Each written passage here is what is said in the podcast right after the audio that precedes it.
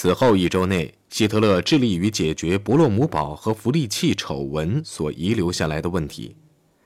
首先，他令盖世太保对弗利契的案子进行全面调查，然后便集中精力挑选总司令。他最终看中了伯劳希契将军，却假装说他的第一选择是莱希瑙。陆军代表伦斯德将军强烈的反对这一人选，在军官团看来，莱希瑙不仅是个狂热的纳粹，还是个军内的激进分子，不适宜担任重要职务。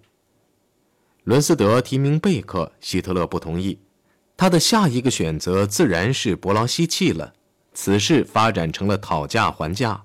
这一次，伦斯德说，元首所提的候选人，陆军是可以接受的。事情到此并没有结束。伯劳希契透露，他有件急事，除非这件事获得解决，否则他不能接受这个职务。原来他正在闹离婚，他的老婆要一笔巨款，而他自己又满身负债。希特勒不但给了他八万马克，而且还说服了伯劳希契太太接受这一条件。对希特勒而言，这是一桩划得来的买卖。他不但得到了一位对他感恩戴德的陆军总司令，而且据说伯劳希契计划娶回来的女人施密特太太是个百分之二百狂热的纳粹。由于希特勒的斡旋和决心，加上大部分老将军的动摇，这次危机终于获得解决。令人惊奇的是，陆军的流产叛乱并没有渗透到下层。除了弗利契的密友以及伯洛姆堡和他均被解职的军官，知道这件丑闻的为数极少。所以，当在职的将军们于1938年2月4号来到柏林开会时，大家都多少带点神秘感。他们是看了早报后才得知有这等事的。他们被召至总理府的大厅里。希特勒把弗利契的犯罪情形以及为什么要将伯洛姆堡解职的原因一一告诉了大家。伯洛姆堡是因为不幸的婚姻才被解职的。古德里安回忆说：“我们全都惊呆了。我们都了解这两位高级军官，他们都是光明磊落的人。如此严重的控诉，实在令我们痛心疾首。这些说法都是不可信的。”但是我们的第一反应是，德国国家的第一号人物不可能无中生有。军官们虽然惊愕不已，却乖乖地接受希特勒对陆军进行改组。当晚，在一次内阁会议上，希特勒接管三军成为合法化。在将凯特尔和伯劳希契介绍给内阁后，他宣布武装力量将由他指挥。这是内阁最后一次会议。内阁阁僚们只好闲坐，予以批准。午夜前，德国人民从收音机里获悉了元首颁布的重要法令，他们也获悉伯洛姆堡和弗利契已经被解职，十六名高级军官被解职，四十四名高级军官被调任其他职务。为了对戈林没有当上作战部长进行安慰，他被授予空军元帅的头衔。这次清洗波及到外交领域，外交部长牛赖特被里宾特洛甫取代。此人认为，一小时如果不花在准备与英国开战上，德国就损失一小时。不久前，他曾对希特勒说过，由于英国不能容忍德国的强大，英德达成协议的可能性已不复存在了。到此程度时，他们就会打仗。这是德国历史上不能忘记的一天。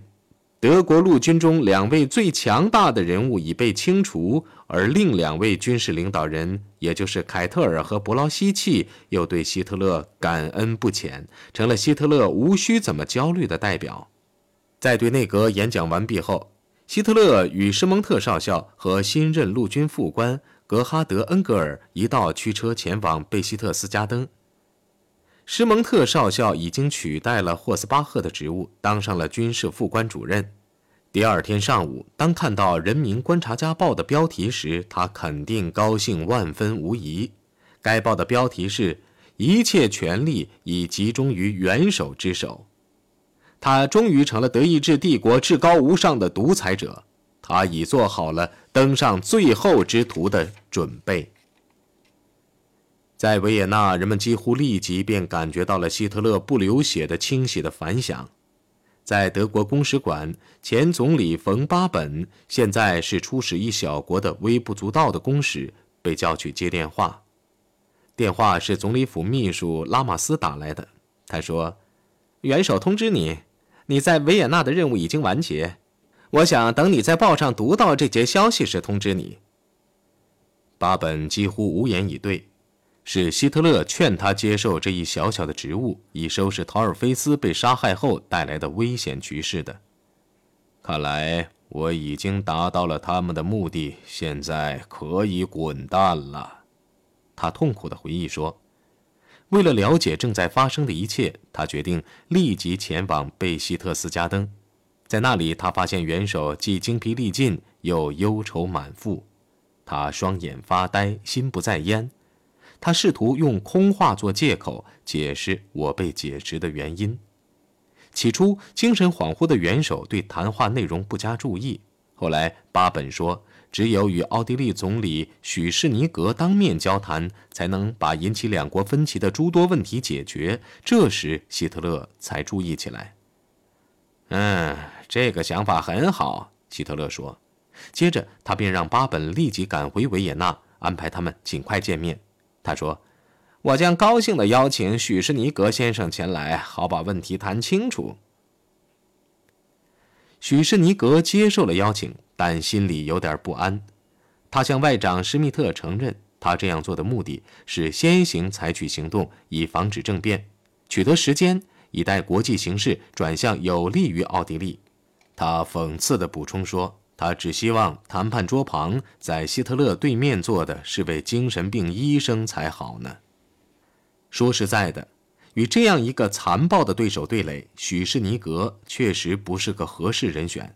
他是个虔诚的天主教徒，一个知识分子，又是个不慕虚荣、没有野心的正人君子。与希特勒角逐，他确实处于不利的地位。二月十一号晚。在施密特的陪同下，他登上了开往萨尔茨堡的夜车。火车一抵达莫扎特的出生地，卧铺车厢便被分开了。第二天上午，两人驱车穿过这座古老的城市，经过飞机场，跨过萨尔扎西河，来到了德国边境。巴本已在那里等候，用希特勒式敬礼对他表示欢迎。德国海关官员都潇洒地抬臂敬礼。奥地利客人也以此礼回敬，虽然此举犯法，这是个令人震惊的前兆。片刻后，另一个凶兆也出现了。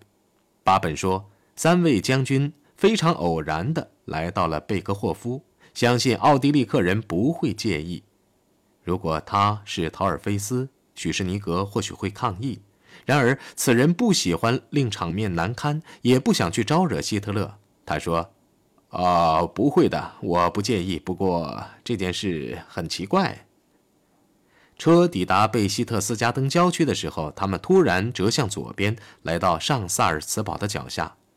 等候在那里的伴侣带车，沿着又陡又冷的山路，将他们拉往贝格霍夫。沿途，他们从一座座排列整齐、房顶被残雪覆盖的农舍和一座破旧的教堂前走过，接着便是党卫队的营地。有些还正在兴建，履带车突然猛地拐弯，在贝格霍夫的大台底下停住了。希特勒伸出一只手朝他们走过去，俨然是个和蔼可亲的主人。在将他身后的三位将军介绍给了奥地利的总理后，便领众人上了二楼，进了他的书房。在这里，元首突然脸色一变，和蔼的举止立刻消失。他粗暴地指责奥地利为所欲为，就是不执行睦邻政策。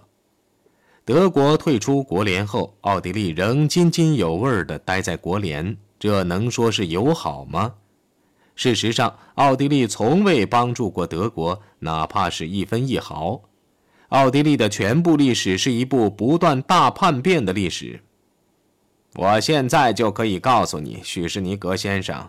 我已下决心将这一切结束。德意志帝国是强国之一，如果他要解决边界问题，谁也不敢吭一声。许士尼格耐着性子反驳说：“奥地利的全部历史曾是德国历史不可分割的一部分，并且是主要的一部分。在这方面，奥地利的贡献是相当大的。”希特勒喊道：“绝对是零！我告诉你，绝对是零！”听起来他不像是生在奥地利、长在奥地利的人。后来，许士尼格把贝多芬抬了出来，提醒希特勒：贝多芬是下莱茵兰人。我再次告诉你，事情再不能这样下去了。我负担着一项历史使命，我将完成这项使命，因为上帝注定我要这样做。我完全相信这项使命，它是我的生命。你好好看看今天的德国吧，许士尼格先生，你会发现德国只有一个意志。他所走的道路是德国前人从未走过的最困难的道路。而他所取得的成就，也是德国有史以来最伟大的，比任何德国人做出的成就都大，并且靠的还是武力。我是靠德国人民的爱前进的，在德国无论何时，我都可以不带卫兵，自由自在地行动。这是因为德国人民爱我，信任我。他指责奥地利在德国边境加强攻势，极其荒谬地在破坏通向帝国的桥梁和道路。你不会真的相信能挡住我，或将我的进军推迟半个小时吧？啊，是不是？也许某一天一早醒来，你就会发现我们已经进入了维也纳，像一阵春天的风暴，会给你一些颜色瞧瞧的。我很想不让奥地利遭此命运，因为这种行动意味着流血。许士尼格回答说：“奥地利并不孤立于世，入侵奥地利也会意味着战争。”希特勒嘲笑了他：“谁也不会为奥地利动一个指头，意大利不会，英国不会，法国也不会。考虑一下吧，许士尼格先生。”说着，他的声音放小了：“好好考虑一下，我只能等待到今天下午。假如我这样说了，你就得这样听。我是说一不二的。”我不相信恐吓，本人的历史证明了这一点。他的策略使许士尼格胆战心惊，他想抽烟，但有人曾警告他切勿当着元首的面抽烟。他问希特勒究竟想要什么，说着，希特勒突然宣布会谈结束。这一点嘛，我们下午可以讨论讨论。他拉了拉门铃。门便从外边无声无息地开了。他们在餐厅进餐，由身穿洁白制服的党卫队队员在一旁伺候。在别人面前，希特勒待客彬彬有礼，谈话也轻松了，也只谈一些无关紧要的事。咖啡是在临近的冬季花园里喝的。突然，主人告辞，与里宾特洛甫同去他的书房。他一走，许士尼格便浑身轻松，一根接一根地抽烟。同时，他也得到了与三位将军交谈的机会。说来也怪，这三位将军谁也不明白为什么被召至贝格霍夫。时间到了将近下午四点，许什尼格才被领进一个小房间内，与里宾特洛甫相见。里宾特洛甫递给他一份用打字机打好的长达两页纸的协议草案，实际上是一份最后通牒。如果所有被监禁的国社党人，包括谋杀陶尔菲斯的凶手在内，在三天内获释，所有被解职的文武官员也在三天内官复原职，德国就将重新全力支持奥地利的主权。此外，温和的范德派英夸特应该出任内政部长，全权的、无限制的控制奥地利的警察部队。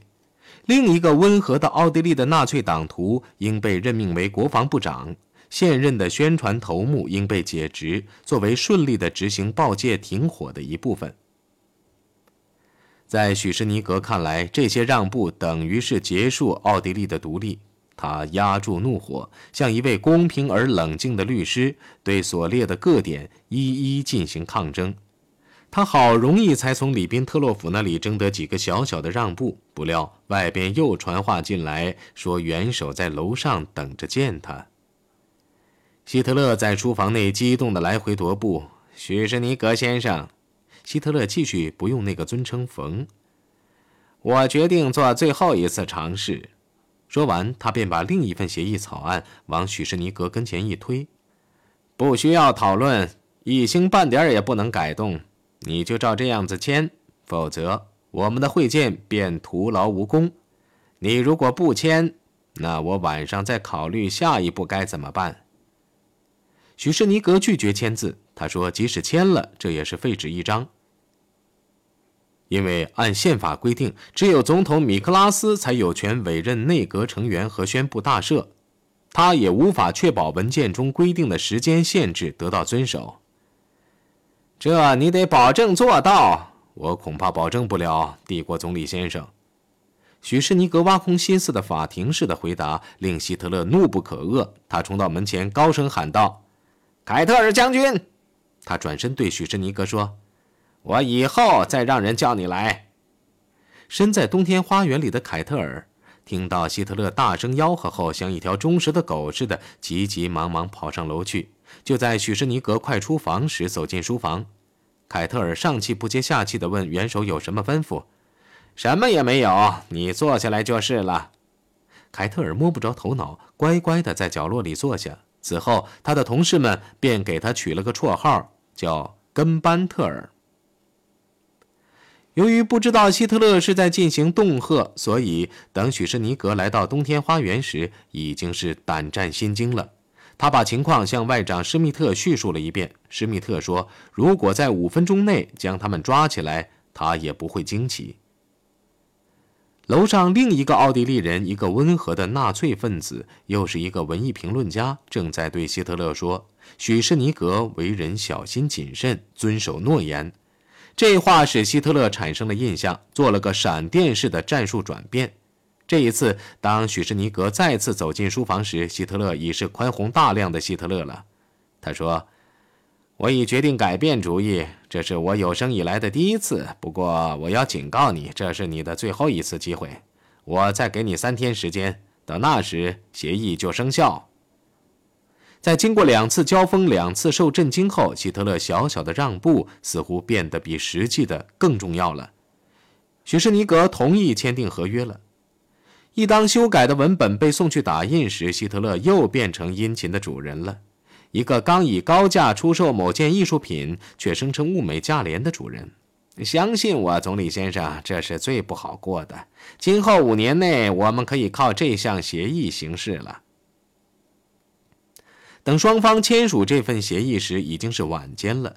希特勒请许士尼格和施密特两人共进晚餐，但他们却急于要起身回萨尔茨堡。在巴本的陪同下，两人默默地冒着大雾，连夜赶回萨尔茨堡。巴本最后开口了：“总理先生，你现在明白了，与这种反复无常的人打交道是多么困难。”但他又急忙说：“他相信下一次就不会这样了。”你知道，元首有的时候也会变得非常迷人。许士尼格暗想，恐怕不会有下一次了。在贝格霍夫，希特勒又在进行另一个恫吓，他向将军们发出指示，在之后的几天内，在德奥边境进行模拟入侵演习。